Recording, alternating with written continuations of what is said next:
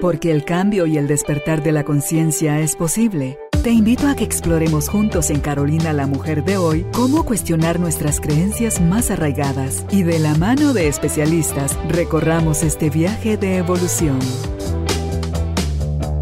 Bienvenidos. Tribu de Almas Conscientes, me da muchísimo gusto estar nuevamente con ustedes, acompañándoles en otra conversación con uno de nuestros invitados, de los cuales apreciamos y queremos muchísimo por toda la información y enseñanzas que nos traen en cada una de sus presentaciones. Hoy está con nosotros iba a decir otro nombre, pero no, es Wendy de Zavala y está para conversar. Estamos en el mes del cariño, en el mes del amor y la amistad y vamos a empezar el mes conversando sobre temas que nos ayudan a pulir, revisar, fortalecer nuestra relación de pareja. Y parte de hacerlo es revisar si estamos teniendo alguna conducta que pueda estar saboteando nuestra relación con la pareja. ¿Están interesados? Yo estoy muy interesada en aprender de Wendy, así que bienvenido, bienvenida. Empezamos. Hola Wendy, ¿cómo estás? Bien, gracias. Agradecida Carolina por estar de nuevo en este espacio, en esta temporada y sobre todo poder colaborar con este tema que creo que de siempre en la historia del ser humano ha sido de mucho interés, pero creo que en las vivencias ahora entre tantas desconexiones que nos ha tocado que vivir, me parece que es muy importante retomar la parte de poder reconectarnos y dejarnos de sabotear en nuestras relaciones significativas y dentro de ellas la relación de pareja. ¿Qué entendemos por sabotear, Wendy? Yo creo que es un punto bien importante el poder comprenderlo porque cuando nos saboteamos lo que hacemos es como atacarnos, como eliminar aquello que puede llegar a ser significativo o que es significativo en nosotros y que se ve opacado por las cosas que de pronto eh, nos hacen reducir en muchos sentidos las cualidades, los aspectos positivos. Eh, hoy en día recordemos que el nivel de tolerancia no es tan alto en la mayoría de los seres humanos, y a veces se nos olvida que como humanos tenemos esa condición limitada en donde podemos cometer ciertas situaciones o podemos tener un mal manejo de emociones y eso no significa que tú seas eh, un ogro o que tú seas una persona que todo el tiempo quiera causar daño, pero nos hemos ido como a los límites y a los extremos de etiquetarnos los unos a los otros. Mm. Entonces cuando nosotros nos saboteamos, lo que tendemos a hacer es a reducirnos o a etiquetarnos y, no, no precisamente con una etiqueta que nos eleve, sino realmente con una etiqueta que nos va anulando. Y tenemos que recordar que nosotros no somos el síntoma o eh, ciertas emociones que de repente se desbordan en nosotros. Es parte de nosotros que podemos, por supuesto, aprender a manejarlas, a sanarlas, pero no significa que seamos para siempre eso. Es decir, nosotros no somos los errores que cometemos, somos algo más. Mm. Entonces eso podría decirte de esta forma para hablarlo en una generalidad y en un lenguaje que pueda comprender la mayoría. Es eso, ¿no? Atacarnos a nosotros, disminuirnos. ¿En el sabotaje es solo lo que me hago yo a mí o puedo yo también sabotear a mi pareja? Yo creo que es algo que puede ir en, la, en doble vía. Definitivamente si es algo que acostumbro a hacer conmigo, sin darme cuenta en muchas ocasiones, porque si hay situaciones en donde te das cuenta eh, con mucha claridad eh, cómo hacer la reducción en el otro o cómo irlo atacando. Y por supuesto tiene que ver desde el dolor, desde esas heridas que de pronto uno ya traemos y las otras que nos vamos causando a causa de esas creencias o de esas experiencias que, que vamos teniendo y que de alguna forma no paramos, sino vamos viendo como parte de la normalidad de lo que nos hemos creído en la vida. Y creo que es importante por ello eh, aprender a entender qué cosas nos pueden estar saboteando en nuestras mm. relaciones para poder elegir eh, mejorar y hacerlo de una manera más significativa. También en muchos de los programas que hemos tenido siempre hacemos esa referencia de el legado que podemos dejar, lo que nosotros podemos iluminar hacia las generaciones que vienen, empezar a decirles, sí, existe esto, pero hay otra manera mm. de poder hacerlo. Por ejemplo, el doctor Dobson, que es uno de los tops en familia, él habla siempre y dice, cuando usted tenga alguna eh, inconveniencia o desaveniencia con su pareja o en su familia, pues obviamente lo van a notar, pero cerciórese de que también noten y observen el momento en que se pide perdón y se reconcilian, porque eso en realidad es lo que pasa en la vida. Pero a veces nos quedamos solamente manifestando esa parte, ese puntito en todo lo, lo blanco, y es lo que vamos dejando. Ah, la vida es así. De hecho, si entrevistáramos a muchas de las generaciones actuales en estos temas, tienen unas ideas y unas creencias a causa de haberse quedado solamente con esa parte del detonador que de alguna forma nos pasa a todos porque no existe una familia perfecta, una pareja perfecta. Y cuando hablamos de pareja también es importante, por supuesto, en este caso lo vamos a estar hablando en cuanto a la relación de esposo, esposa, ¿verdad? O una pareja sentimental. Pero también tenemos que entender que eso muchas veces marca la base de lo relacional en muchos sentidos. Mm. Madre, hija, ¿verdad? Padre, hijo, o padres de hijos, eh, relaciones laborales, mm. son cosas que también nos van marcando, porque, ah, bueno, a mí me trataban así, tengo la costumbre de que entonces nos vamos a tratar así. O guardábamos silencio, nadie decía nada, aguantamos y de alguna forma vamos a replicar esas acciones en los entornos donde nos vamos desenvolviendo. Eh, y también rompemos ese tabú de, ah, es que el matrimonio destruye el amor, o ay, media vez ya deciden comprometerse, se acabó la fantasía o la historia, que también es un tabú que necesitamos romper, porque siempre comento esto cuando hablamos de estos temas. O sea, también existen esos sabotajes en esas relaciones, ¿no? en el que no nos podemos llevar bien o, yo quiero ser más que tú, por ejemplo, la relación de los hermanos también, ¿no? Que puede darse también en ese, esa paridad, ¿no? Yo creo que no es que el matrimonio acabe con cosas, sino que es lo que dejamos de hacer una vez se dio la conquista y se supone que el objetivo era casarnos y como ya nos casamos, pues aquí ya no hay nada que hacer. Cuando ahí empieza, o sea, ahí hay que empezar de cero en una nueva etapa, una nueva fase, el ya la convivencia permanente con alguien bajo el mismo techo, estés o no estés casado. Entonces, son todos esos detalles que, que descuidamos y entonces cuando venimos a ver la costumbre, la rutina, el tedio, acabó con todo. Pero no es que el amor se acabe, es que dejamos de interesarnos en la otra persona como lo hacíamos en la fase de conquista que me imagino que ahí tiene que ver también todo lo de las hormonas, ¿verdad? En el enamoramiento, ya después deben bajar los niveles y entonces empiezas a ver como un cristal, ves, ves, a través de un cristal ya diferente, pero eso no quiere decir que el amor no se conquiste o se trabaje o se, se pula todos los días, porque sabes que me encanta a mí eh, de haberme casado tan joven es todas las décadas que he pasado casada, he podido ir viendo cómo el amor se fue transformando y fue madurando. O sea, no, yo no siento por mi marido hoy lo que sentía eh, cuando tenía yo 15 años, cuando me casé con él. O sea, a mí él me sigue acelerando el corazón, siento, ante todo cuando paso días sin verlo, eh, es donde se, esa ausencia genera nuevamente, se despierta nuevamente ese, ese gusto bonito por, por estar con la persona. Ya es un amor más maduro, más quieto, más que valora también muchas otras cosas, ¿verdad? Que, cuando se es joven uno no, no, está tomando en cuenta. Mencionaste al doctor, no sé si lo voy a pronunciar bien, Dawson. Dobson. Dobson. Dobson. ¿Algún libro que recomiendes de él?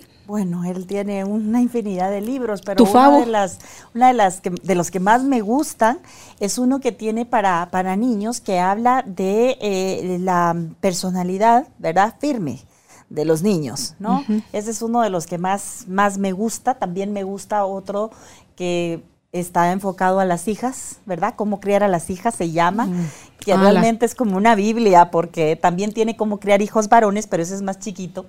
Él comparte dentro de sus experiencias cuando hizo el de las hijas que le llevó 10 años hacer la investigación y se lo dedica a su hija, porque el primer libro que saca es el de los varones.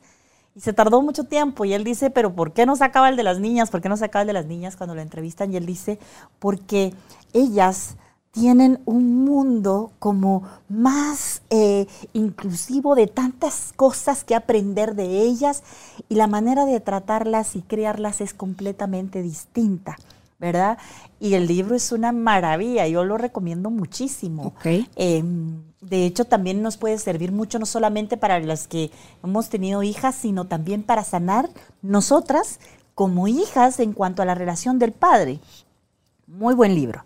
La verdad, esos serían los que ahora recuerdo. Bueno, tiene de adolescencia también, eh, que es muy bueno, muy bueno los libros de adolescencia. Él tiene toda una experiencia, ya es una persona mayor y muy reconocida a nivel mundial en sus enseñanzas y en sus experiencias. Entonces, esos serían los que podría este, recomendarte de, él. Ok. Tú decías hace un rato sobre eh, que nosotros nos autoatacamos o atacamos al otro, disminuimos al otro. Eh, esas reducciones, ¿cuáles son las reducciones más comunes que ves tú en clínica? Porque empieza en el individuo, ¿verdad? Como yo me reduzco a mí y después como yo reduzco a mi pareja, a mi amistad, a mi hermano, mis papás, a mis pares.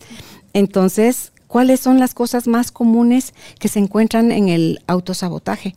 Yo creo que, una de las cosas más comunes que podemos encontrar, y obviamente tiene que ver con la parte de autoestima, es esa parte de no eh, darle un significado o un valor a las cualidades que tenemos, sino normalmente nos vamos a lo que no soy capaz de hacer, lo que me creí que un día me dijeron que yo no podía. Tiene que ver mucho con esta parte del, del merecimiento, ¿no? Y cuando hablamos de merecimiento no vamos a hablar de esa tendencia a irnos al ego en el que todo lo merezco, sino realmente en eso que de por sí, por ser personas, nosotros tenemos esa gratuidad de tenerlo, ¿no? De darnos ese valor. Y el hecho de ser personas nos hace personas que pueden ser estimadas, que pueden ser amadas y, y, que realmente tienen chance de poder dejar su propio legado en esa unicidad que cada uno tenemos. Pero normalmente nos saboteamos en ello. Por ejemplo, esta parte de empezar las cosas, no terminarlas, o estar para todos menos para ti, le haces cosas a todo el mundo, pero no lo hacemos para nosotros. La parte también nos saboteamos cuando no aprendemos a poner límites y volvemos al punto, tiene que ver con esa parte del valor, lo que nosotros estamos eh, creyendo que somos. Y tiene que ver mucho con todos esos mensajes parentales y mucho en la historia de la infancia, en donde se van construyendo estas, estos introyectos, estas maneras de pensar que nos van tendiendo a reducir. Digamos, viviste en un entorno de mucho grito, de mucha violencia. Eh, puedes entonces pensar que eso mereces y que esa es la parte normal, ¿no? que me traten así. Y ahí es donde entonces de pronto estás en un entorno donde hay mucha tranquilidad y mucha paz, te sientes con esa necesidad de aquí qué es lo que está pasando, esto no es normal, porque pasa, lo hemos visto también en los acompañamientos que ha tocado. Entonces son como esa tendencia, ¿no? A no darle valor a las cosas que sí somos capaces de hacer. Nosotros como guatemaltecos también tenemos culturalmente mucho eso, ¿verdad? De, de, no darle un valor. Nosotros somos del regateo y ese tipo de cosas como cultura. Y eso también tiene que ver mucho con esa manera de sabotearme, porque lo que cada uno de nosotros hacemos tiene un valor. Y no estoy hablando solamente de un valor económico, sino realmente de esa totalidad, ¿no? De lo que significa, de lo que tú, por ejemplo, en esta conversación, estamos nosotros dándole un valor a la experiencia, al conocimiento, a las vivencias, al encuentro en sí. Mm. Pero si nos saboteáramos, ¿verdad? Podríamos entrar como en esa lucha de poder, en esa competencia y hacer una conversación bastante más eh, tóxica y menos edificante. Y entonces son cosas que también tenemos que ir observando y viendo cuando hablamos de esta parte de reconocer que son los que es lo que más. La crítica por ejemplo. La mm. crítica es uno de los puntos en los que nos permite sabotearnos a nosotros mismos verdad esos mensajes esos pensamientos que me digo cuando algo no sale bien cuando de pronto em, fallé en aspectos en los que yo tenía un ideal y no se logró. Ese tipo de cosas qué me digo a mí Ahí empiezo a sabotarme y empiezo a criticarme. Igual en las relaciones. Es que tú siempre, es que mm. si hicieras, es que si hubieras, quisiera que fuera de tal forma. Y hablamos siempre eh, en esa conjugación y eso lo que nos hace es empezarnos a destruir. El, el, cerrar nuestras emociones, el no poder comunicarlas, el no tener asertividad, toda esa parte, el despreciarnos, el evitarnos, el evadir, el no estar ahí para el otro, el no ser una buena escucha, todo ese tipo de cosas nos van saboteando en nuestras relaciones, primero con nosotros mismos y hmm. luego con los demás, y en este caso con la pareja. El idealizar también.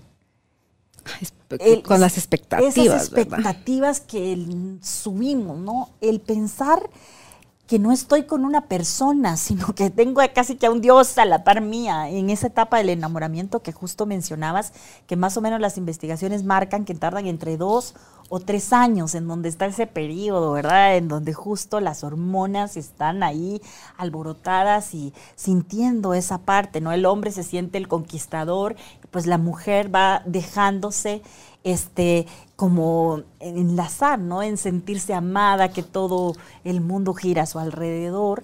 Y estos aspectos son como los primeros pasos para ir definiendo e ir eh, eligiendo quién es la persona con la que quiero estar. Ahí aparece la parte de los valores también, porque empiezan esas creencias de conmigo va a ser diferente. Mm. Eh, cuando él vea cómo es la situación en casa, entonces él se va a adaptar o yo me voy a adaptar. Eh, es que él come de una forma, pero yo como de otra, eh, pero cuando ya vivamos juntos, las cosas y empiezan como a hacer todos esos pensamientos y todas esas cosas que en muchas ocasiones, en su mayoría, ¿verdad? No resultan, porque somos seres independientes, porque no se trata de que pensemos siempre igual, porque creo que también ahí hay una riqueza en el poder tener una relación saludable, ¿no? En que podamos pensar diferente, pero que tengamos la capacidad de ser flexibles, de comprendernos y de llegar a acuerdos. Mm. Que eso al final es el desafío que se va dando más adelante. Y creo que una de las cosas que es importante cuando hablamos acerca del amor en las relaciones es que el amor lo podemos conjugar. Por lo tanto, es una acción. Y al ser una acción, como tú bien decías, es algo que podemos ir empoderando, reduciendo, incluso descubriendo. Y no solo en nosotros mismos, sino en las personas que, tendemos a, generar esta relación y a crecer, ¿no? Y que luego pues vamos dejando en el legado con la crianza de los hijos, que también los vamos formando en ello. Por ejemplo, en la adolescencia los chicos empiezan a tomar el patrón de la relación de los padres, porque eso para ellos les empieza a definir esta es la pareja que pudieras elegir o asegurarte de no elegir, por ejemplo, ¿verdad? Entonces ese tipo de cosas les va a permitir, nos va permitiendo irnos construyendo desde otra manera e ir viendo, revisando cómo es que nos estamos saboteando. La parte también de aprender a conocernos primero a nosotros, porque pretendes conocer, cambiar, modificar y hacer mm. toda una construcción en el otro y muchas veces no lo estamos haciendo con nosotros mismos. Es la base, ahí sería la raíz, porque si no te conoces, ¿cómo te vas a amar? Si no te amas, si no te aceptas, porque si te empiezas por aceptar, o sea, primero, ok, vas a ver luces y sombras dentro de ti, sin calificarlas de buenas o malas. Ok, este estuchito de bonería soy yo. ¿Qué quiero hacer con todo esto? Cómo me dispongo a relacionarme conmigo y a relacionarme luego con los demás. Entonces, cuando yo sé que tengo la, la capacidad de hacer daño, pero elijo no hacerlo, mi actitud va a ser diferente. A negar que yo tengo la capacidad de hacer algo. Cuando algo hacer daño, todos tenemos la capacidad, Wendy. Puestos en una situación determinada, todos podemos hacer daño cómo podemos generar bien también para nosotros y para los demás. Entonces, cuando ya me autoconozco, cuando esto es lo que hay y está perfecto que esto es lo que hay, entonces me acepto, entonces ya eh, me doy permiso a ser yo soy auténtica y empiezo a ver a los demás que también está haciendo cada uno de nosotros su mejor esfuerzo, Wendy, porque decía yo hace un ratito Jesús, José María, ahora te lo voy a leer las que logré tomar nota, porque la gente pienso, eh, como para que la gente no se aterre de pensar Jesús, Señor, todo eso tengo que hacer. O sea, todas esas cosas pueden estar, o, check, check, check, check.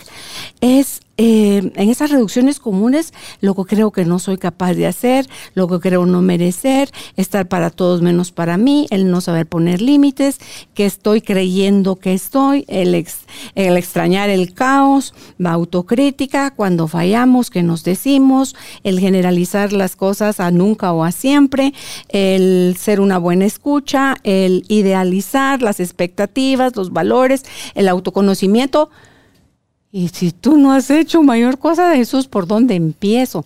Entonces, si te da miedo enfrentarte a todo eso, a lo mejor vas a decir, ay, no, no, no, aquí me va a sacar usted de mi zona donde yo me muevo normalmente, que es la que se llama zona de confort, que es lo más conocido para mí. Entonces, no, mejor me, me quedo así y con suerte el otro cambia. No, no, no, no, no, no. Pareciera que son muchas cosas, pero hay cosas que son como, y no sé si tú las tienes detectadas, Wendy, como, como básicas, como sería el autoconocimiento, eh, que pueden hacer que los nudos, es como que si te lavas el pelo y no te echas acondicionador o tratamiento, los nudos ahí te encargo, más los que son de pelo colocho. Entonces, pero cuando te echas el acondicionador, en los dedos, el peine, pasa fácil. Entonces, lo mismo es cuando ¿Cuáles son esas primeras cosas? Porque son muchas cosas, pero una, dos o tres primeras cosas esenciales que pudiéramos, ok, me voy a hacer cargo ahorita de una. Y a esta le voy a entrar con amor, con paciencia y con respeto. Y entonces vamos a ver qué sucede. A mí lo que me encanta es cómo se van desenredando las otras cosas solitas. ¿Cuáles serían esas cosas, Wendy? Yo creo que previo a eso tenemos primero que reconocer porque puedes escuchar toda esta lista y puedes tener esa lucha interna y quedártelo, pero no hacer un reconocimiento. No, no es necesario que lo hagas público, pero sí un reconocimiento en ti. O sea, decir, no, eso no me pasa a mí, o no, sí, sí, eso me está pasando a mí. O sea, el decir, por ejemplo, sí me está pasando, pero mm, no me voy a hacer cargo como tú decías. Ahí no estoy reconociendo, o sea, lo estoy viendo, eh. pero no quiero hacer nada con ello. Entonces, aunque te diga paso uno, paso dos y paso tres, no, vamos a, lograr avanzar de alguna forma.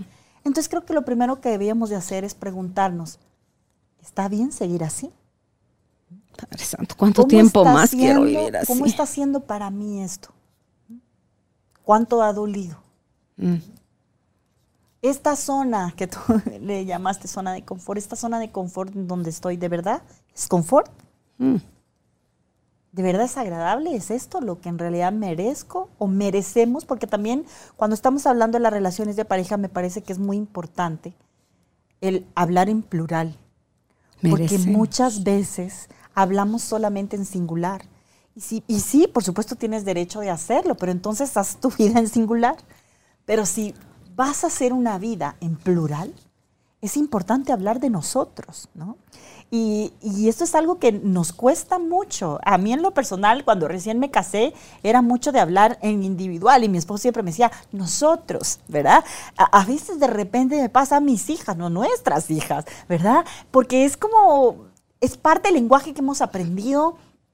Eh, piensas que no estás haciendo una reducción a alguien, pero las personas que están escuchando eh, sí lo sienten porque somos, mm. ¿verdad? Ese somos es un plural.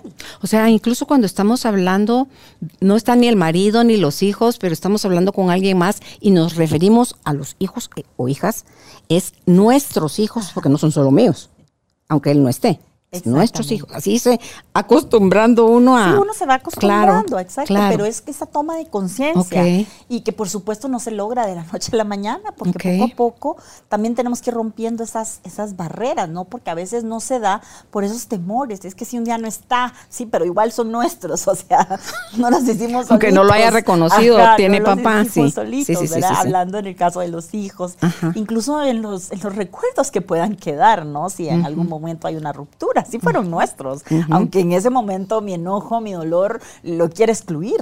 Ok, me encantan esas preguntas. ¿Está bien seguir así? ¿Cuánto esto ha dolido?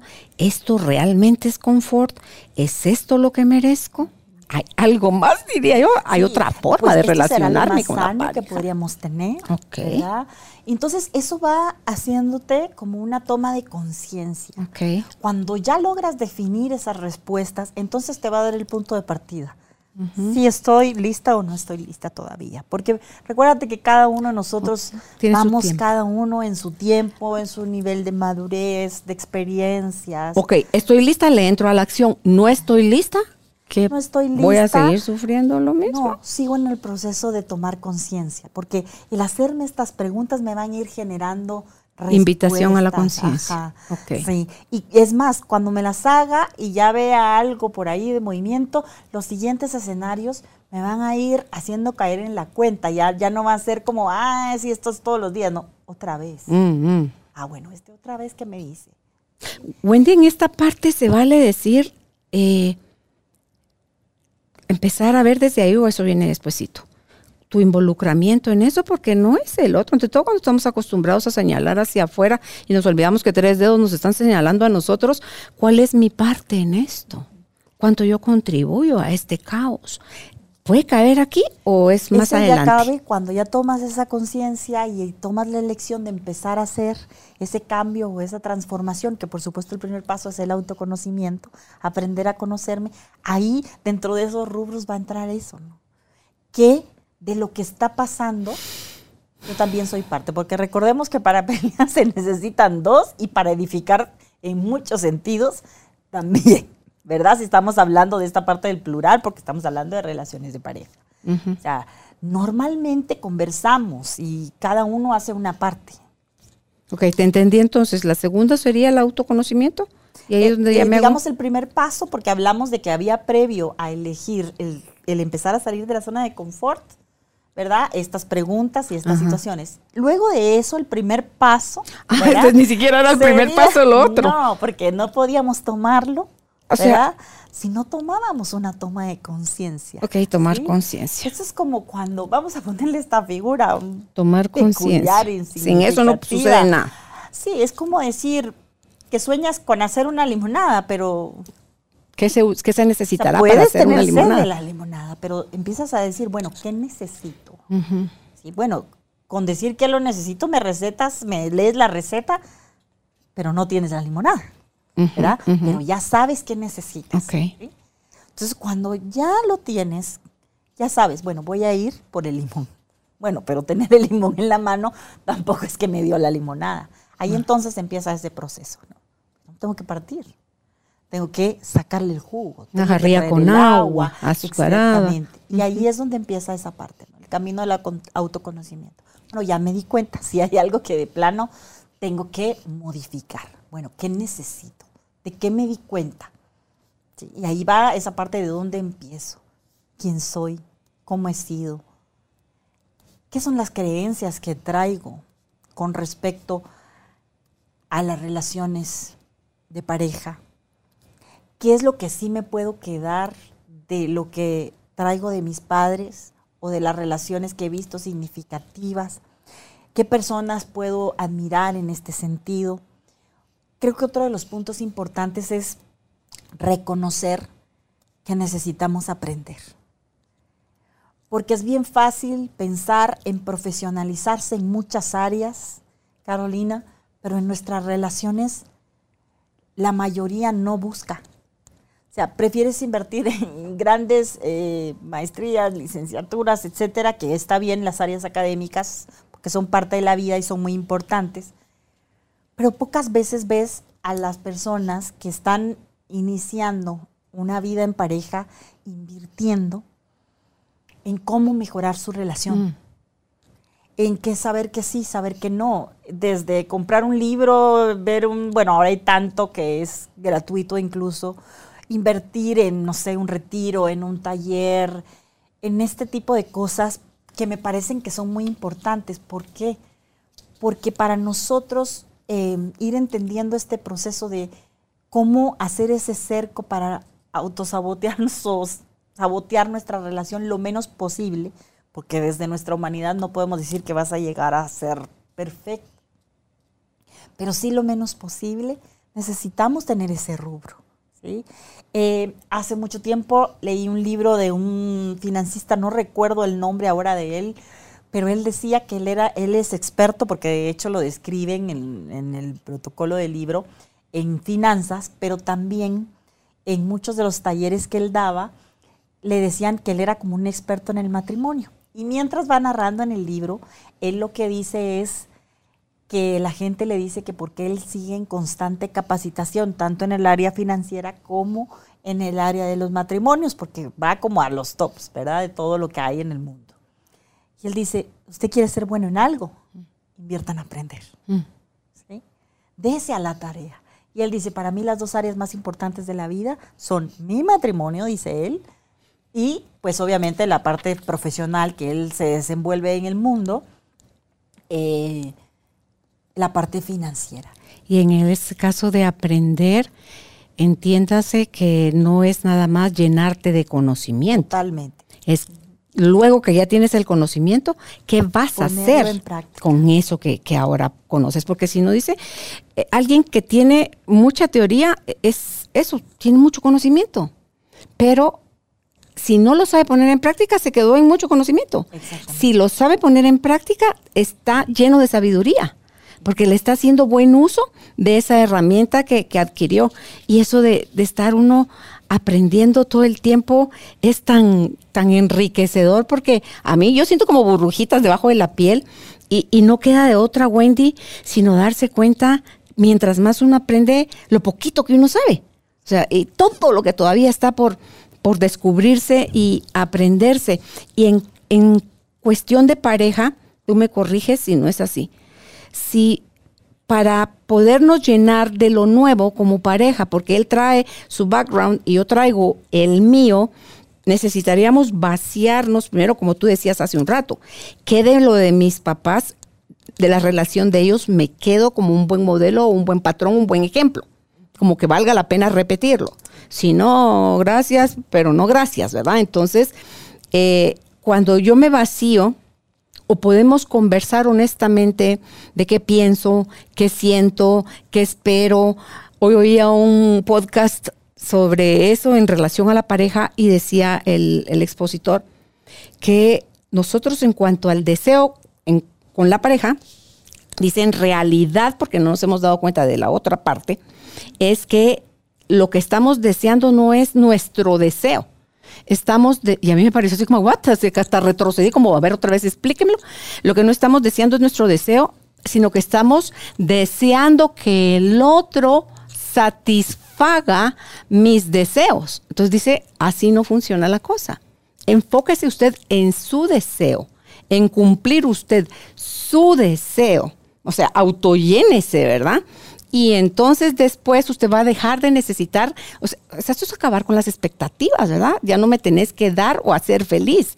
Yo soy una persona completa que sabe hacerse feliz a sí misma y después se dispone a compartir la vida con otra persona que también está completa y que sabe ser feliz por sí mismo. Entonces digo yo, pues sí, me, me hizo sentido eso de yo qué deseo en realidad dice, lo estamos usando tan mal porque solo estamos queriendo que alguien más venga a satisfacer todos esos antojos, todos esos caprichos, todas esas necesidades que no hemos aprendido nosotros a, autosatisfacer.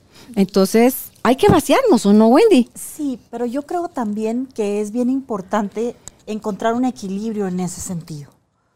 Porque hemos hablado y sobre todo hoy en día los enfoques son mucho así del el amor propio, del piense primero en usted y, todo va hacia adentro, que es parte de.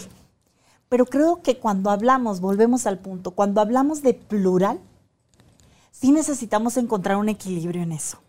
Eh, en este tipo de teorías, de alguna forma sí tengo eh, mi opinión al respecto. ¿Por qué?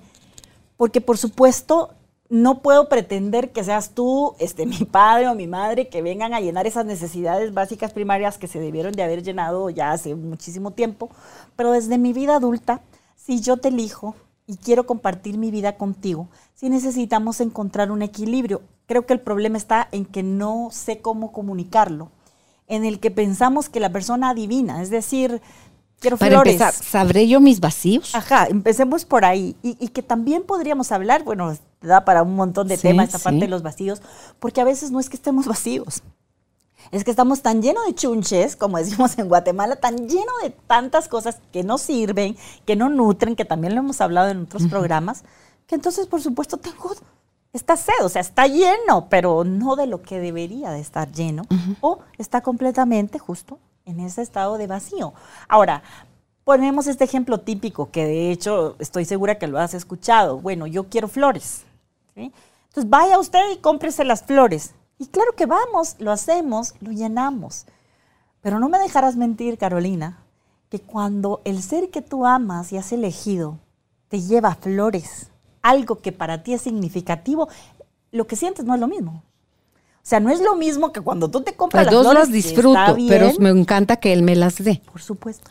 Y esa es la parte que necesitamos encontrar un equilibrio, porque creo que nos estamos enfocando mucho, y eso es en muchos sentidos y en muchas teorías que hay, de, hablamos de relaciones de pareja, pero estamos hablando mucho de, de individualismo.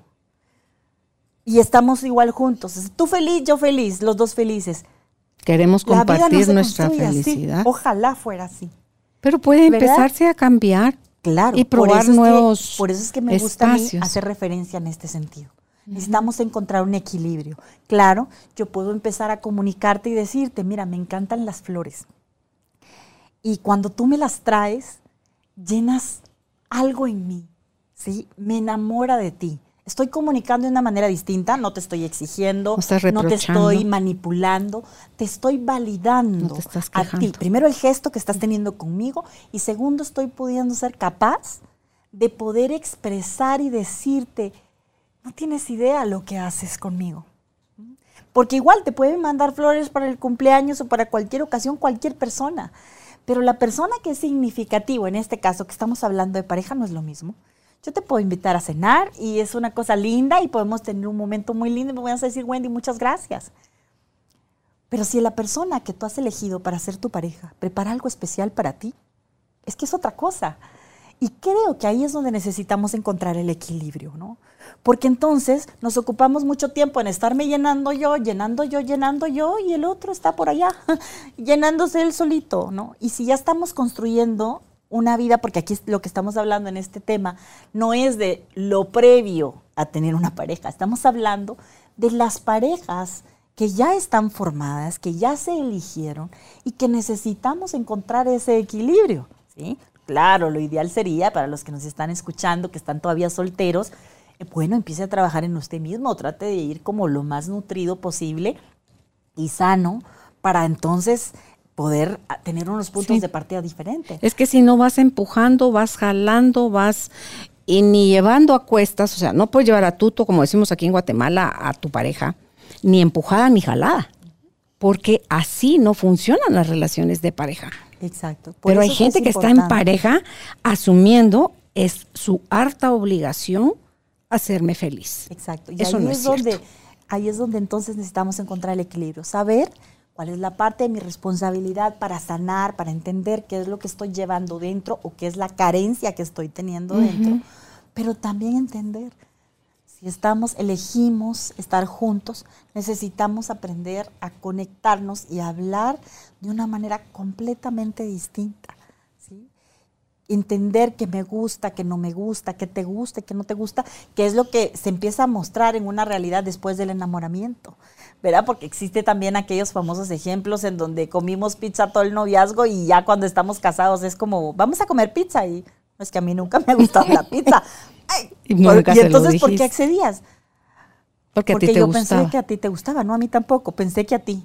¿Verdad? Y se dan mucho esos ejemplos. Es que como a él le gustaba, miraba que estaba mucho de color rojo, entonces siempre le regalaba rojo. ¿Y usted qué hacía? Ay, pues yo decía que gracias, pero nunca le dije que el color rojo no me gusta, por ejemplo.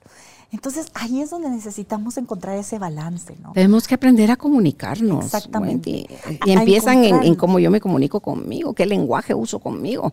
Porque va a ir hacia afuera, a lo exterior. No puede haber una cosa adentro y eh, existir otra cosa afuera. Ahí está en la Biblia que dice que de lo que el corazón está lleno es de lo que habla tu boca. Entonces, revisemos nuestro corazón, que dicho de una manera más sencilla es, revisemos nuestras emociones. Exacto. ¿Cómo nos estamos sintiendo? ¿Qué estamos esperando? ¿Qué estamos haciendo o dejando de hacer? ¿Qué todo, como dijiste hace un rato, qué creencias tenemos en cuanto a la relación de pareja, porque el príncipe azul y la princesa y se casaron y vivieron por siempre felices. En el cuento suena muy bonito. No, eso es fantasía realmente.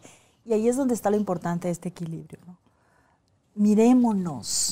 ¿Sí? Y cuando yo te miro, Carolina, yo necesito estar frente a ti. Claro. Claro. Entonces yo cuando te miro también me puedo estar viendo, ¿no? Nos estamos reconociendo. Pero si yo dejo de verte y me veo solo a mí, lo que tendemos a hacer es darnos la espalda. Porque entonces solo me estoy viendo a mí, necesito estarme llenando, necesito, porque yo, yo voy a estar bien, yo voy a estar bien. Tú no me compras las flores, no te preocupes. Tú no me invitas a cenar, no tengas pena. Yo me lo doy, no lo necesito. Error. Eso no es una fluidez sana. En ahí hay dolor. Exactamente. ahí hay dolor. Y se van construyendo de ambas partes. Entonces uno está como persiguiendo demasiado y el otro está como, ¿verdad? Ahí guardadito evitando porque nunca se sacia con nada la otra persona, o al revés, el que trata de hacer intentos nunca es reconocido en nada. Y entonces vamos, lejos de irnos edificando, justo nos seguimos saboteando y destruyendo las relaciones. El reconocer también eh, esta parte que es muy importante en cada uno de nosotros, que también sabotea la relación, la parte del orgullo, la soberbia, ¿no? que por supuesto tomamos como caparazón y como escudo, porque no puedo exponer mi vulnerabilidad delante de ti. Mm. ¿Por qué? Porque a veces el otro en su mismo dolor lo usan para eh, atacarse y empieza de nuevo otra vez la lucha de poder entre ellos, tratando de protegerse. Entonces como que agarráramos dos espadas eh, tratando de defendernos, pero lo que en realidad estamos necesitando es soltar las armas, vernos eh, y en eso comprendernos, perdonarnos, incluso ahí podemos elegir, está bien en este reconocimiento que podemos hacer de nosotros y lo que necesitamos trabajar, reconocer si podemos seguirlo haciendo juntos o desde esa experiencia de habernos relacionado y construido como pareja también elegir, decir, podemos hacerlo a partir de ahora por el mismo amor solos. Ya, pero ya no vamos a hablar de una relación de pareja. Mm, yo creo que ahorita que tú mencionas el amor, el amor creo yo, Wendy, que es una acción, o sea, es un verbo que no muere, o sea, el verdadero amor no muere. Ese amor puede elegir incluso dejar en libertad a la otra persona si es lo que la otra persona quiere y seguirle amando seguirle deseando lo mejor. Eh, cuando uno dice se murió el amor en nosotros, lo que yo no creo que se haya muerto el amor, lo que murió es el deseo de estar con esa persona. O sea, ya no quieres estar con esa persona. A lo mejor nunca la amaste, porque nosotros hablamos de un amor eh, como que desechable, como que tienes que hacer tales y cuales cosas y solo si se parece a lo que espero, ay, voy a hacer el esfuerzo y te voy a amar. Pero de lo contrario, oh, no, no, contigo no quiero. Entonces, eh, y aplica a todo, en todas las áreas de nuestra vida. Entonces, eh, creo yo que por ahí hay que empezar, creo yo que lo más vinculante en el ser humano como individuo y como Em, gregario que es, que necesita vivir en comunidad, es que recordemos que esa es nuestra esencia, Wendy, que somos amor, que no necesitemos que no necesitamos que nos lo den, porque eso no es algo que, que, que sucede así de afuera, es algo que está dentro de cada uno de nosotros y eliges o no compartirlo y dirigir tu vida desde ahí. Y cuando no eliges es porque no sabes, o sea, es porque lo olvidaste. Temporalmente tenemos olvidado que somos amor y hemos vivido más desde, desde el miedo, desde la dualidad, desde sentirnos separados de lo más grande, que es, Dios. Y entonces, desde esa pequeñez, porque había anotado mi primer papelito, es em, la grandeza, aquí está, en este. La grandeza al ser humano todavía le cuesta hablar de su grandeza, porque se está creyendo que viene del ego. No, ahí no existe siquiera eso, pues. Eso es, ilusión, falso y todo lo que te vas a encontrar ahí. Pero desde esa grandeza, desde ese amor, desde ese desde esa capacidad de crear que tenemos, Wendy, porque nos la dieron. Yo sí me compré el mensaje de que fuimos hechos a su imagen y semejanza. Y él ni hizo cosas defectuosas, ni chafas, ni inferiores.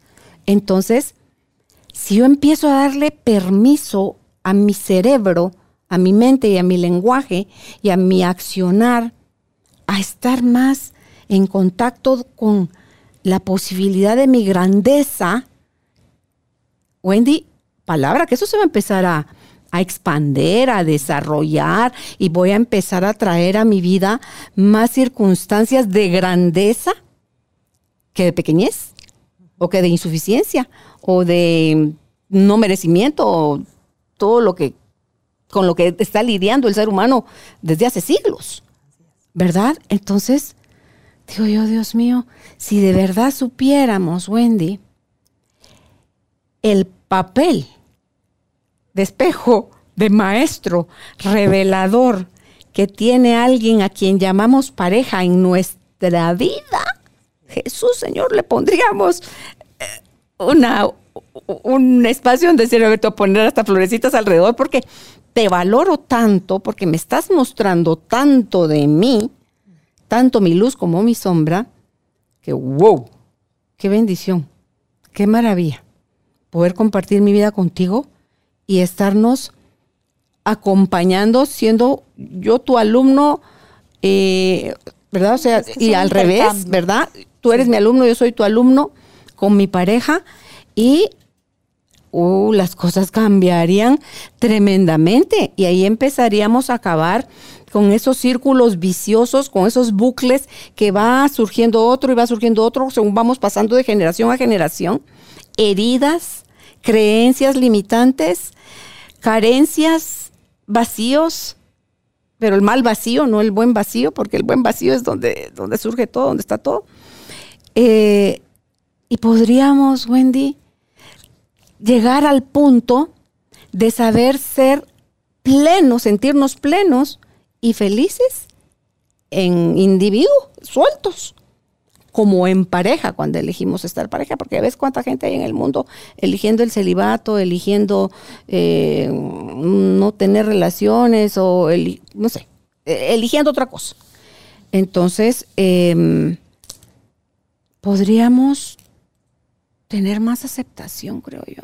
Una, podríamos empezarnos a, a relacionar con esto que está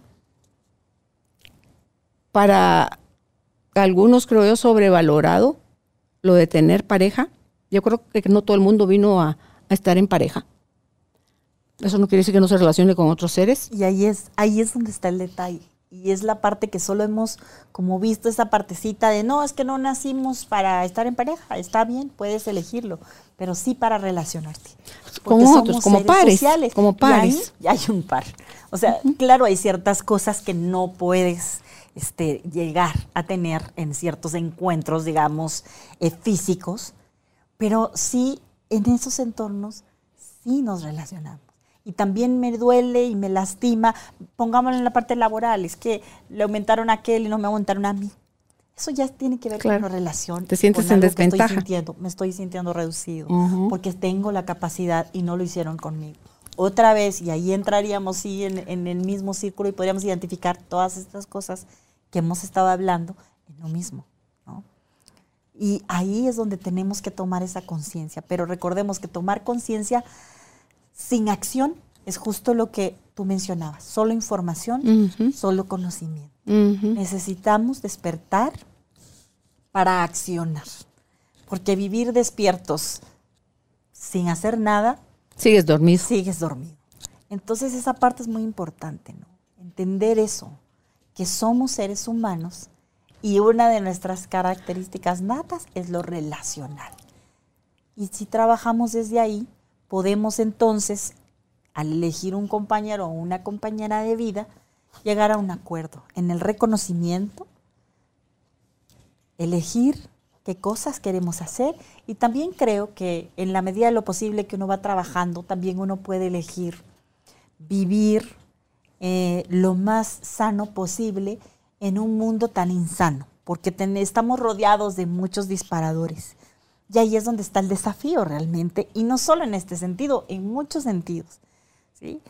Reconocer que tenemos esa capacidad que tú bien decías. Esa grandeza para mí es hablar de un mundo sano, de un mundo de bienestar construido desde el amor. Donde podemos ir viviendo de una mejor forma. Eso no quiere decir que no vamos a tener dolor, sufrimiento, porque esto es parte de la vida.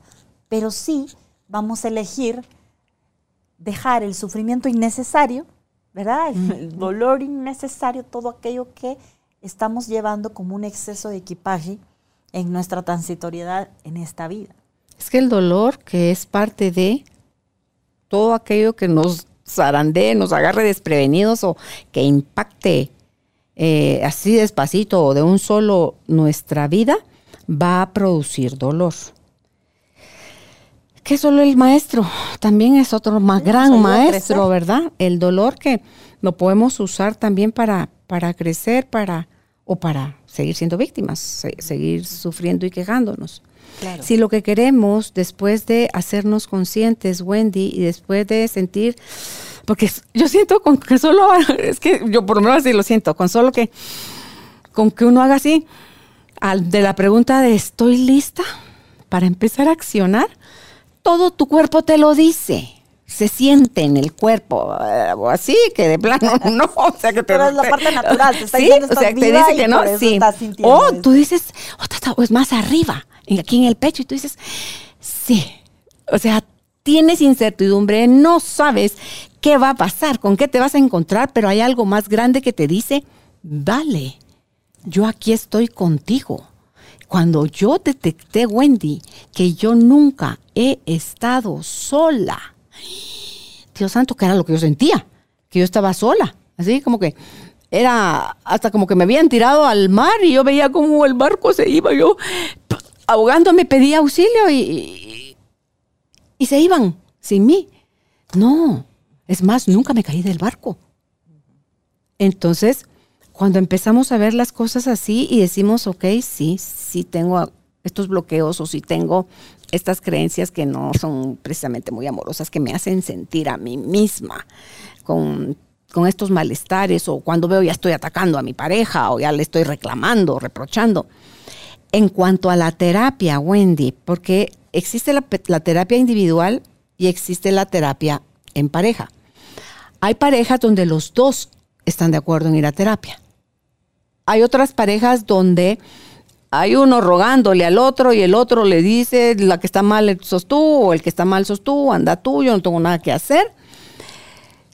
¿Cómo hacer para que la gente ya no posponga más su buscar ayuda si sí de verdad quiere un cambio y que no se espere todavía otro poquito de tiempo más? A ver si Dios mueve el dedo y convence a la pareja que de verdad él también o ella también tienen que ir a terapia. Yo creo que es importante primero aclarar que lo que hemos hablado en el programa eh, son generalidades y que necesitamos como terapeutas, hablando ahora de lo de la terapia, reconocer cada historia. Importante también porque a veces nos ha pasado que de repente llega alguien conmigo y me dice, mire, que oí en tal programa, entonces yo pensé, y, y siempre hago esa referencia, o sea, lo que hablamos son estas herramientas generales. Y también importante decir que si su vida está en peligro, ¿verdad? En mm. su relación mm. como pareja, es importante, eh, ya no es negociable, es importante atenderse con un equipo de profesionales para poder tomar la decisión para salvar su, vida, y quizás la de sus hijos si los Los que están viviendo relaciones violentas. Entonces sí existen ciertas comorbilidades que es importante hacerlo, porque pasa mucho. No, pero pongámoslo en neutro. Sí, pero, me gustaría aclararlo. Sí, si te están violentando. De pronto, como normalmente el ser humano siempre está lleno de esperanza, se habla mucho más de la mujer, pero los hombres también se tiene esa esperanza de que un día pueda la pareja modificarse y en base a eso de repente escuchamos esta parte de herramientas y con esa esperanza creemos que entonces es posible, por eso es importante ah. aclarar esto, ¿no? Decir, cuidado, si usted está en peligro, sea hombre o sea mujer, porque creo que últimamente eh, tenemos esa apertura, antes se hablaba solo de la mujer, pero también existe, en el caso de los hombres, que me parece importante, si vamos a hablar de, plural y de un mundo mejor, vamos a hablar de ambos, ¿no? Entonces es importante hacerlo. Si ese no es el caso, y la pareja, porque también vivimos en una sociedad, en una cultura que no tenemos esa parte de ese rubro de salud mental, ¿verdad? No, muchos entornos creo que hemos avanzado muchísimo en ese sentido, pero todavía hay ciertas creencias en algunas ocasiones, en algunos casos, en el que no creen, mm, ¿verdad? sí. En ir. Entonces, si su pareja en este momento no cree en esto, vaya usted, empiece usted ese proceso. ¿Qué es lo que pasa? Porque lo he visto. Cuando ven esos cambios que van eligiendo hacer aplicando las herramientas que vamos encontrando en un proceso de terapia o que la persona que nosotros como terapeutas vamos acompañando va descubriendo, se empieza primero a plantear preguntas distintas. Sus acciones son distintas. Por lo tanto, Carolina, si tú ves eso en la pareja que de pronto estaba con esa insistencia o siempre caían en la misma situación, pero que hoy ve que las cosas están cambiando porque me ha pasado, entonces viene y ya me llama, ¿verdad? o sea, la esposa o el esposo, mire, es que algo pasó y quiero ir. O sea, tu cambio invita a Y a veces me dice, pero le advierto que yo no creo en esto. Entonces no se preocupe, venga, pero usted algo vio. Y entonces ahí ya se da esa, esa pauta. Mm. Y una de las cosas también importantes que en, en, teoría deberíamos hacer todos los terapeutas de pareja es que para recibir a la pareja necesitan estar de acuerdo. ¿Sí? ¿Por qué? Porque si no hay un acuerdo de vamos a entrar a una terapia de pareja, no va a funcionar. Se arma Troya, ¿eh? Sí, no va a funcionar. Entonces esa parte me parece importante. Y esa es, ya sería entonces la invitación para ir a recibir un proceso de terapia. Luego incluso este proceso de terapia de pareja da la pauta en muchas ocasiones para recibir una terapia familiar, porque entonces ya van los hijos, ¿verdad? O las personas que puedan estar en la convivencia o en la dinámica familiar para ir entendiendo. Por ejemplo, tengo parejas que eh, viven con la madre o la suegra, dependiendo sea el caso, que les ayuda con la crianza de los hijos. Y cuando van entendiendo cómo vas haciendo el orden y cómo ir sanando esas relaciones, pues entonces ya se integra y ya se logra construir esa dinámica familiar distinta, ¿no? Entonces ya, pues los abuelos, o dependiéndose caso, pues ya también reciben esa parte de instrucción del proceso en donde van comprendiendo, ya la pareja logra poner acuerdos en casa que todos deben cumplir, no solamente es algo, es que mire, yo le digo tal cosa, pero mi mamá o mi suegra le dice tal cosa, ¿no? Porque hay familias, eh, sobre todo en nuestros entornos latinoamericanos, que tienen esa dinámica y también es importante poderlos acompañar porque es bien fácil decir, bueno, mire, viva solo o esto y el mm. otro, pero cada situación y cada familia tiene una manera de hacer las cosas, ¿no? Y una razón. Entonces, ahí es donde es importante ir equipando a todos en la medida en la que vamos avanzando en el proceso para poder tener una mejor convivencia. Yo creo que a los que les toca convivir bajo el mismo techo con suegros o con papás y no, tú decías dentro de las reducciones comunes estaba el no saber poner límites. Ese es un gravísimo error, porque tú puedes vivir bajo el techo de tus suegros o de tus papás y poner límites. claro. Todo se puede hacer con amor porque yo creo que tanto nuestros suegros como nuestros papás ya tuvieron su oportunidad, tuvieron sus aciertos y sus fallas, y em, que se estén metiendo en la relación de los hijos, eso creo yo es veneno externo. Ya no es que como tú saboteas, como que no fuera suficiente con lo que uno sabotea su relación, es el veneno que permites se filtre de, de fuera. Entonces, eso termina convirtiéndose en cáncer creo yo, para relación de pareja, porque por eso habla de, de par, par, dos. No es, no los, por eso dice la frase que entre pareja y hermanos no hay que meter las manos, porque cada uno debe de, de resolver sus propios, porque no es lo mismo si te piden un consejo como suegro, que andar de, suegra metiche diciéndoles qué es lo que tienen que hacer o cómo deben de educar a los, a los hijos, ¿verdad? Entonces, eh, todas esas son cosas que van minando la, la relación y los límites, que también es algo de lo que tenemos mal aprendido, Wendy, es, son amor. Los límites son la disciplina, es amor. O sea, hay otras cosas que a lo mejor no nos gustan o no sabemos cómo funciona, pero que también son parte de una relación de amor con uno mismo y con los demás. De hecho, la misma naturaleza nos da una cátedra cuando hablamos de límites. Si queremos aprenderlo con trocitos. Si el mar no tuviera ese reconocimiento de su propio límite, ¿qué ha sucedido cuando se sale todo? Cuando la energía es más fuerte, la saca. Sí, exacto. La saca si de sus pasara más límites. tiempo la noche y el día. O sea, si la misma naturaleza que no tiene, digamos, esta capacidad de razonamiento que nosotros sí tenemos, en donde podemos elegir y descubrir y trabajar en esa libertad que tenemos de reconocer nuestros propios límites, primero, para poder luego reconocer los límites que queremos marcar en ese nosotros, en esa construcción de hogar que estamos teniendo, los límites que queremos tener en la crianza de cada uno de los hijos, dependiendo sea la etapa, y todo al final es tener el deseo de aprender, reconocer, eh, el saber en qué estás invirtiendo tu tiempo, porque no solo es tu dinero, ¿verdad? Porque en la mayoría de los casos también se da mucho esa parte de, mire, es que por la economía este, no puedo ir a un proceso de, terapia. Y ahí es donde entra también esa parte. ¿no? Bueno, ¿qué realmente es una necesidad en este momento para nosotros? El hacer esta inversión de tiempo, de dinero, va a poder ayudarnos para mejorar. Entonces es importante, ¿no? Hacerlo. Porque a veces en el sistema que vivimos tan consumista, consumimos en un montón de cosas que no nos nutren y, y, no nos, mol- no nos pesa gastarlo ahí, pero sí nos pesa en comprar un libro, en ir a terapia o en eh, crecer tú, ¿verdad? Como Sí, decías al principio, en tu retiro, sí. mejor subir tu, tu conocimiento. Eh, me gustó lo que decías de los límites del mar, ese ejemplo, porque si uno elige guardar silencio un rato, Wendy, ante una situación, la que sea que esté viviendo en este momento, no ayer, no mañana, hoy, en este momento. Hay algo que le incomoda, que le duele, que no le gusta, que no, no le deja tener paz, o que usted le entrega su paz a, a esa situación.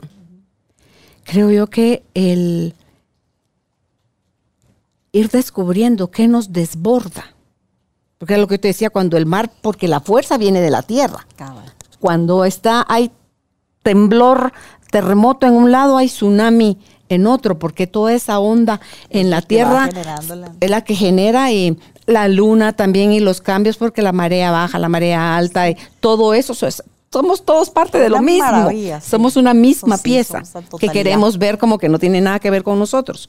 Pero cuando vemos, así como en el mar lo que lo desborda, es ese, no importa dónde fue terremoto, en la China hubo terremoto, eh, va a haber en El Salvador un tsunami. Dice uno, pero ¿qué relación hay? Para la tierra la tiene. Por cómo se mueve la energía, la tiene. Viene de dentro. Con eso me quiero referir a eso. Todo lo que nos desborde viene de dentro. Nada está generado externo, que es el hábito que tenemos de creer que el- cuando el otro cambie, que vaya a mi, ahí sí que le traje a mi esposa, cámbiela.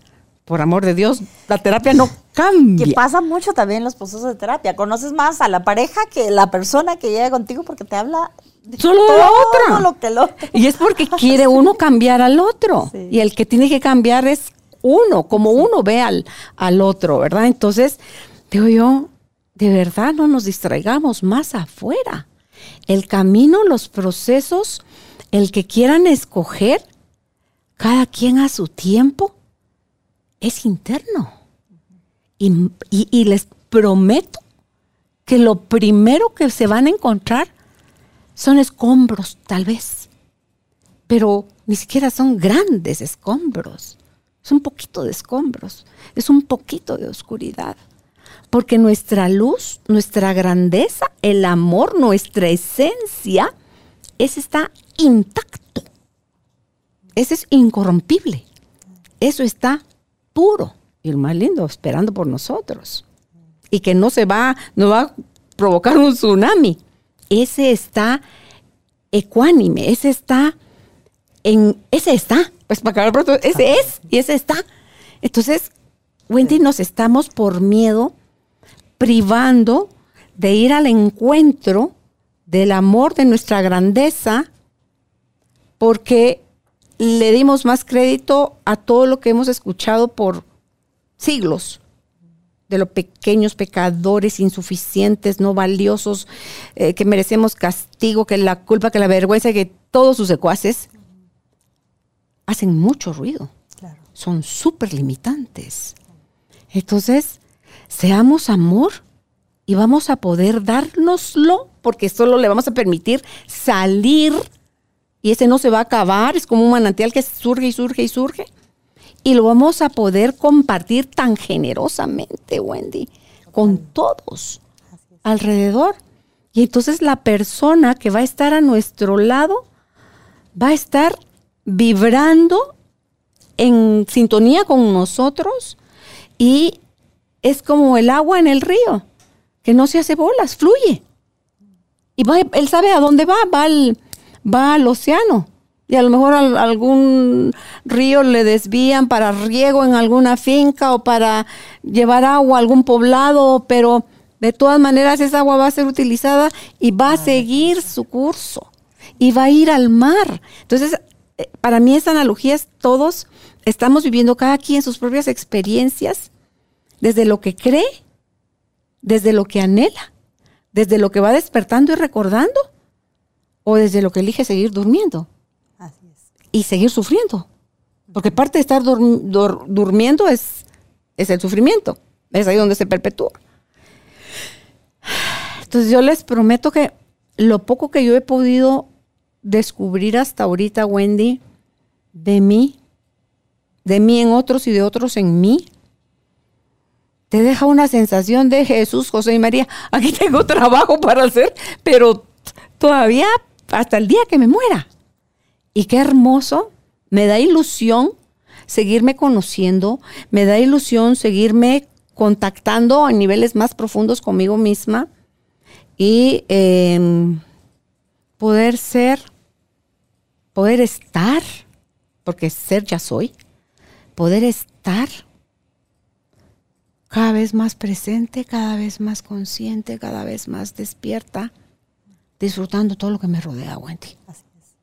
Agradeciendo y disfrutando y aprendiendo y volviendo a meter la pata porque mentira que ya no va a meter uno la pata y que ya no. mentira. O sea, es, es parte de estar en este tacuche que se llama cuerpo y que tiene un nombre y un apellido. Vamos a requerir de eso, pero ahí está lo rico. Si no tuviéramos cuerpo, yo no sé, las almas sin cuerpo, ¿cómo experimentan? O no están en experimento porque están todavía compadre, ¿verdad? O sea, están en gracia, están en, unidas al todo, no están sufriendo nada porque están en conexión con todo. no son. Y mientras mencionabas esta parte de los escombros, recordaba una frase del doctor Víctor Frank que dice, las ruinas son a menudo las ventanas para ver el cielo. Y creo que si miramos hacia arriba y descubrimos ¿verdad? Las estrellas, Wendy. Lo que todavía podemos alcanzar y no centramos nuestra mirada en los escombros, ¿verdad? Podemos entonces reconocer esa parte, ¿no? Mm. Al voltear a verlas de nuevo, es decir, algo debo hacer con esto. Sí. Revisar las bases, que al final la base es la que nos da esa nueva oportunidad para reconstruir. Y hay relaciones que se quebrantan por X o Y razón, se sabotean, como es el tema que estamos hablando. Pero creo que es importante si nos reconocemos y nos elegimos para hacer algo mejor, eh, no solo de nosotros mismos, sino de lo que somos juntos, podemos entonces este, darnos ese chance, ¿no? De reconstruirnos, de sanar, de Es marcar una diferencia, de no creer en los idealismos ni en las expectativas, sino en una realidad, en elegirnos cada día para hacer de nosotros juntos algo mejor. Mm. Y esa realidad que esté cada uno experimentando es la que cada quien está creando. Desde como está por dentro es como ve su realidad afuera. Escuchaba a alguien el otro día hablar sobre, dice, ahorita que tú hablabas de ver al, ver al cielo.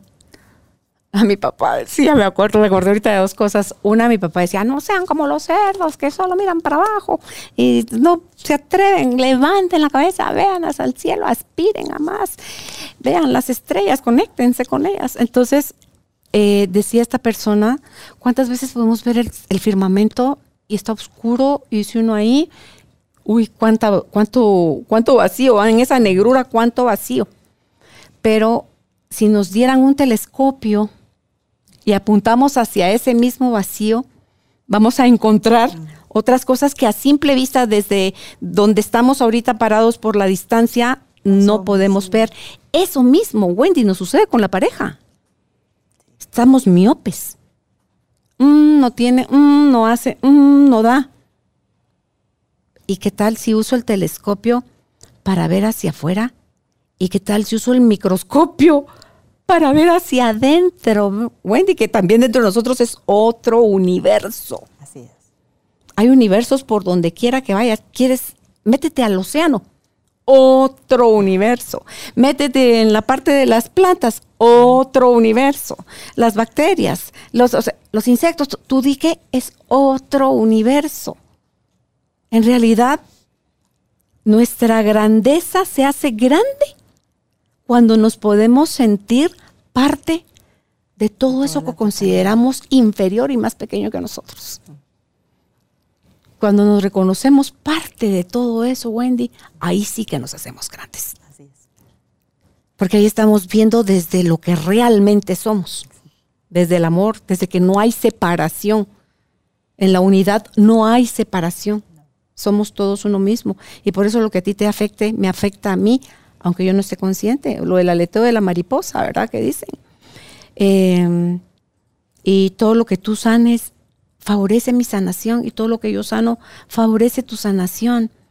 Entonces esa es la invitación hoy, hacernos un poco más conscientes, no se desesperen, conversen con su pareja, compartan. Hay tantas cosas divertidas y bonitas para compartir y para hablar en pareja. Con Álvaro nosotros podríamos hablar horas y horas y horas, reírnos de ocurrencias o a mí me da risa lo que él hace, a él le da risa lo que yo hago, tener cosas afines por un lado y por otro tener cada uno sus propios gustos y, y también cubrir esos, esos espacios, Wendy, hacer cosas juntos, hacer cosas por separado y todo aquello que pueda uno ir descubriendo que enriquece su relación de pareja, eh, pues váyalo poniendo en práctica, que es la única forma de descubrir si funciona o no, es poniéndolo en práctica. La teoría no cambia nada, se dijo hoy varias veces. La experiencia nos lleva a nuevos conocimientos. Pues, ay, yo qué creía, y yo qué lo hice, y yo qué pensé, y yo qué supuse. No, no, no, no. Démonos permiso a, aprender más cosas. ¿Algo más con lo que quieras cerrar tu mensaje, Wendy? Pues realmente invitarlos, ¿verdad? A poder darse la oportunidad de hacer un alto en la parte de sabotear nuestras relaciones. Y hablo en plural porque hablamos de nuestra relación con nosotros mismos, pero también de nuestra relación con la pareja que hemos elegido convivir. Y desde ese alto hacer esa toma de conciencia. Y también poder decirle sí a la vida juntos, eligiéndonos cada día para poder reconstruirnos, sanar, transformar también juntos, que creo que es la parte que ya nos genera ese equilibrio que mencionamos durante este programa, en el no solo hablar del amor propio, sino también el amor de nosotros. Eso creo que sería esa totalidad, ¿no? Si elegimos convivir eh, en este mundo de la pareja. ¿no? Eso sería lo que quisiera decir y agradecer, por supuesto. Siempre es tan confortable estar acá y siempre me siento con mucho cariño, ¿verdad? Esta parte de oportunidad. De verdad, muchas gracias, Carolina. Y a ti, que viva el amor. Así es, a celebrar el Día del Cariño con, con una nueva conciencia. ¿Dónde pueden ustedes contactar a la licenciada en psicología Wendy de Zavala si consideran que ya están listos para iniciar? Su proceso de terapia, ya sea en lo individual o en pareja. En Facebook la encuentran así como Wendy de Zavala. En Instagram está Zavala, Zavala Wendy de. Y si es por WhatsApp, estamos en Guatemala, se antepone el código de área 502 y el teléfono es 5896-5704. Repito nuevamente, el WhatsApp 502-5896-5704. Y si aún no se ha suscrito a nuestra página, le invitamos lo haga. Nos encuentra eh, como carolinalamujerdehoy.com.gt y como Carolina la Mujer de Hoy en todas las redes sociales. Será hasta un próximo encuentro. Que estén bien. Bendiciones. Gracias por ser parte de esta tribu de almas conscientes.